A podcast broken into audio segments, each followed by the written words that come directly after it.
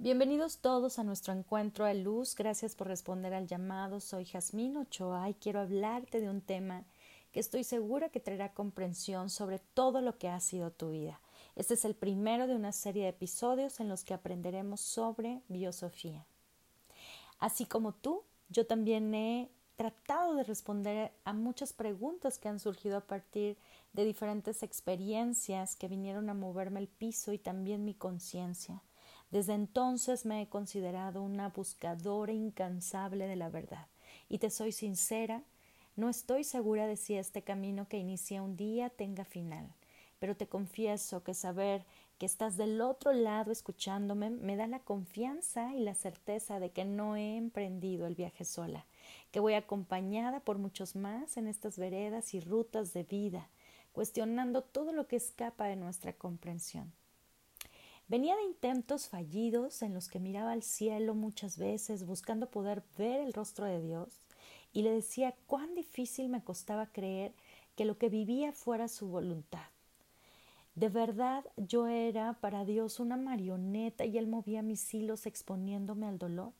Ante esta pregunta, ser una marioneta no me resultaba una posibilidad ni en mi cabeza ni en mi corazón.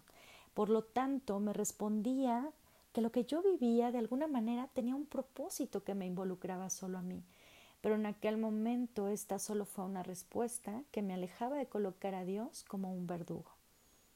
Pero un día leí sobre la biosofía. En el trabajo que había desarrollado Pierre Lassalle, descubrí que la vida humana está hecha de ciclos y nuestra existencia está sustentada con situaciones, personas y acontecimientos dramáticos o felices que suelen ser un misterio en sí mismos, pero inevitablemente el querer saber y comprender el sentido de lo que vivimos nos lleva a cuestionarnos si de verdad hay un hilo conductor llamado destino. Y es que de acuerdo con la sal, el destino no es lo que habitualmente suponemos que es. La mayoría de las personas no creen en el destino porque les parece que sería una especie de programa determinado que nos obligaría a vivir ciertas experiencias y nuestro anhelo de sentirnos libres nos mueve a resistirnos a esta posibilidad. Y aunque este razonamiento sea comprensible, está basado en una idea falsa, pues el destino no es determinismo absoluto, sino que reposa en una doble libertad. Así que debemos entender al destino como al conjunto de todo lo que experimentamos en el curso de nuestra vida. Y esto nos lleva a comprender también que cada uno de nosotros ha escogido su propio destino antes de nacer. Elegimos nuestro futuro recorrido en la vida, decidimos a quiénes conoceremos, qué enfrentaremos, cómo actuaremos frente a cada desafío y qué capacidades desarrollaremos. Y es así como podremos mejorar el destino que deseamos cumplir o por el contrario, vivir solo una parte de este o desviarnos de nuestro auténtico camino. Si esto es verdad, ¿por qué no lo sabemos? Según la sal, el principal problema que encontramos al enfrentarnos a nuestro destino es el olvido. Nos hemos olvidado de nuestras propias elecciones en el plano espiritual y de por qué queríamos conocer a tal persona o vivir cierto desafío y como puedes ver esto convierte nuestras decisiones en un asunto delicado porque una vez que nacemos no sabemos cuál es el sentido de nuestra vida. Y esta es la importancia del estudio de la sal. Si es verdad que nuestra vida está planeada por, nuestros, por nosotros mismos y lo olvidamos, la biosofía resulta ser una especie de mapa que de nuevo nos puede colocar en el lugar correcto sin importar qué tan lejos o cuánto tiempo nos hayamos extraviado.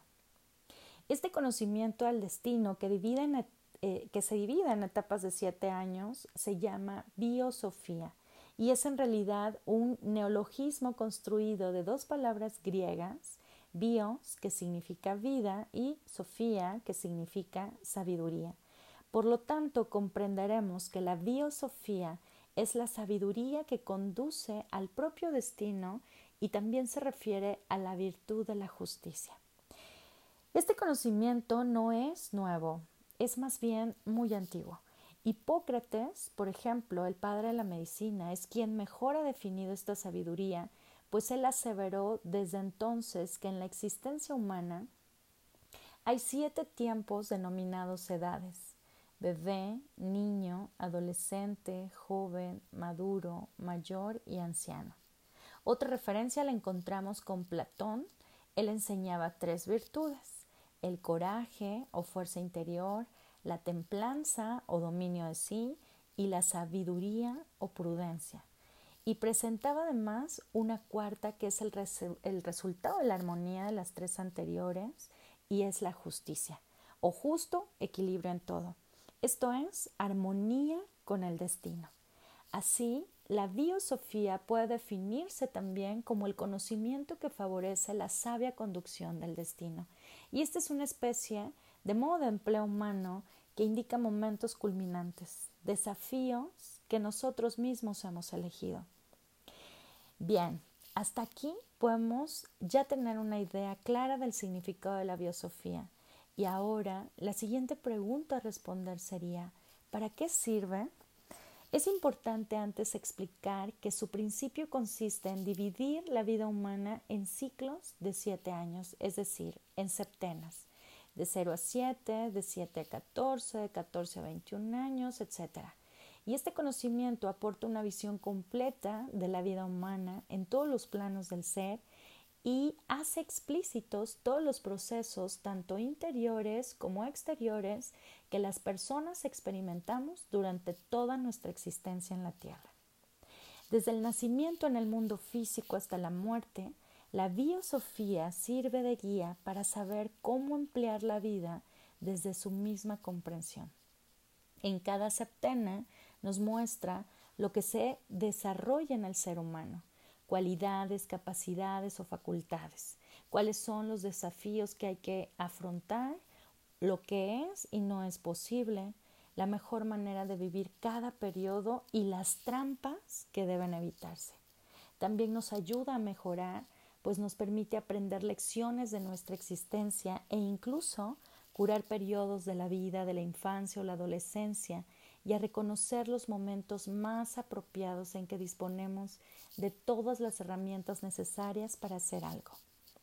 Además, la biosofía facilita igualmente la mejor comprensión entre generaciones, porque nos abre la mente y aumenta la compasión para todas las edades de la vida, pues nos enseña a ponernos en el lugar de los demás y por último nos revela las grandes líneas de nuestro destino futuro e incluso cuáles serían los mejores momentos del porvenir para realizar proyectos o cultivar una cualidad o también expresar con plenitud nuestra creatividad. Estarás de acuerdo conmigo después de escuchar todo esto que te he compartido en que la biosofía parece ser esa información que todos los buscadores esperamos encontrar en algún punto del camino. Pero si hasta aquí te ha parecido sorprendente, tienes que escuchar lo que en cuanto a la encarnación la sal expone. Para explicar el proceso de encarnación, desarrolló un diagrama al que denominó la copa del grial de la encarnación. Explica que somos seres espirituales y como tales procedemos de un mundo suprasensible e invisible. Y cuando nos encarnamos, penetramos a un cuerpo de carne y hueso que conservamos por muchos años antes de regresar al mundo del que venimos. Contrariamente a lo que se cree habitualmente, el ser humano no se encarna plenamente, no se encarna plenamente desde su nacimiento. Se necesitan cuatro septenas completas. Esto es 28 años aproximadamente. Para cumplir con todo el proceso de penetración completa en la materia, quizá podamos entender esta es la razón por la que el esqueleto humano no llega a la madurez hasta los 28 o 30 años y el cerebro no es plenamente operacional hasta los 25 o 26 años. Los biósofos conciben la encarnación desde el punto de vista espiritual como un descenso progresivo en la materia que se da hasta los 28 años. Después, durante la septena, que va de los 28 a los 35, el joven adulto se encuentra en el fondo de la copa grial, cuando inicia la remontada, es decir, el proceso de desencarnación también es muy lento y progresivo, a fin de acercarse al máximo a su origen, que es el mundo espiritual o como lo queramos llamar. A causa de este proceso, encarnación o descenso y desencarnación o ascenso, la vida humana toma aspecto de copa. Por ello la sal la denomina copa grial, pues el grial es el símbolo de la redención por la caída de la materia del ser humano. Visto así, la biosofía contribuye a redimirnos de la caída de la materia. Pero entendamos entonces primero quiénes somos los seres humanos. Los seres humanos estamos dotados de una constitución tripartita, cuerpo, psique personalidad y alma.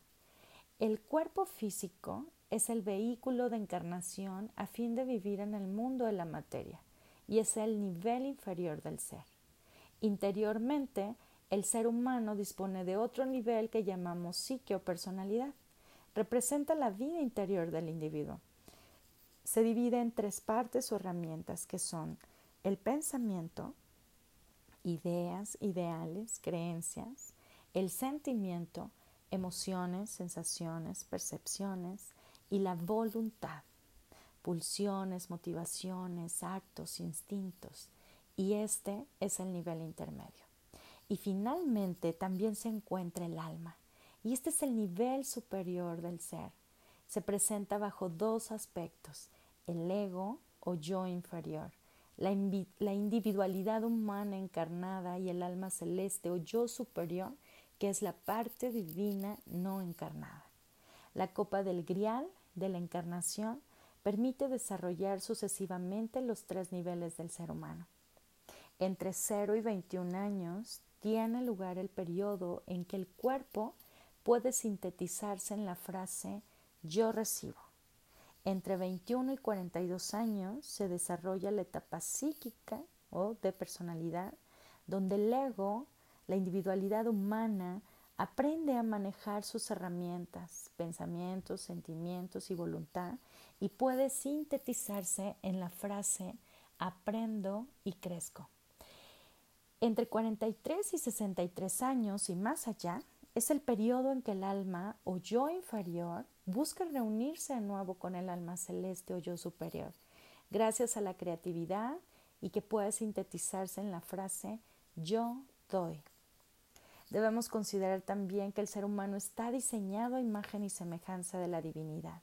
Esto significa que hemos sido creados con un potencial creador o divino infinito. Y es importante dejar claro que el principio divino es la creatividad y es también el resultado del amor y la libertad. Al ser a semejanza de Dios, podemos cultivar y revelar ese potencial divino o no, dando, dado que reposa en la libertad. Llegar a ser semejanza de Dios pone en manifiesto que trabajamos para revelar dicho potencial creador infinito. Para ello tenemos que desarrollar nuestra espiritualidad, es decir, reunir las dos partes del alma, el ego o individualidad humana encarnada y el alma celeste o yo superior encarnado que espera en el mundo espiritual. Podemos regresar ahora nuevamente a la definición una vez que contamos ya con más elementos. La biosofía, entonces, es el modo de empleo que permite la evolución del alma humana en el curso de su encarnación.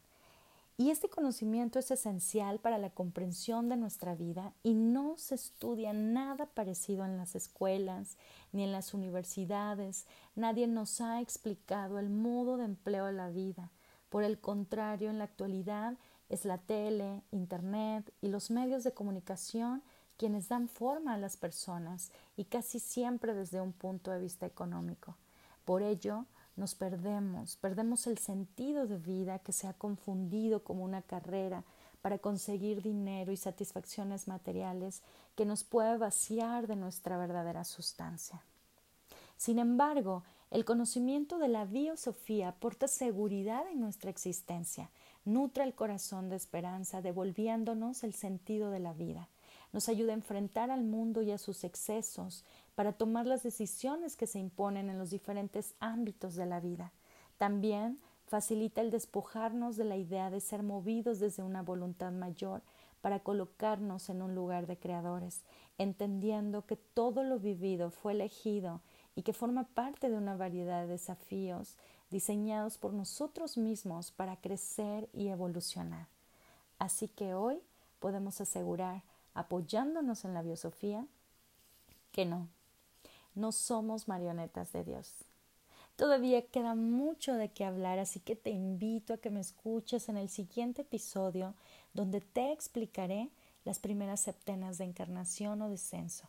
Conoceremos su propósito y trataremos al mismo tiempo de conectar de acuerdo a tu edad con la septena en la que te encuentres, pero echaremos un vistazo a las anteriores para que este conocimiento resulte sanador, logrando la conciliación y reconciliación de todos los hechos de tu vida. Yo soy Jazmín Ochoa y te agradezco por este encuentro de luz y te invito a vivir desde el alma.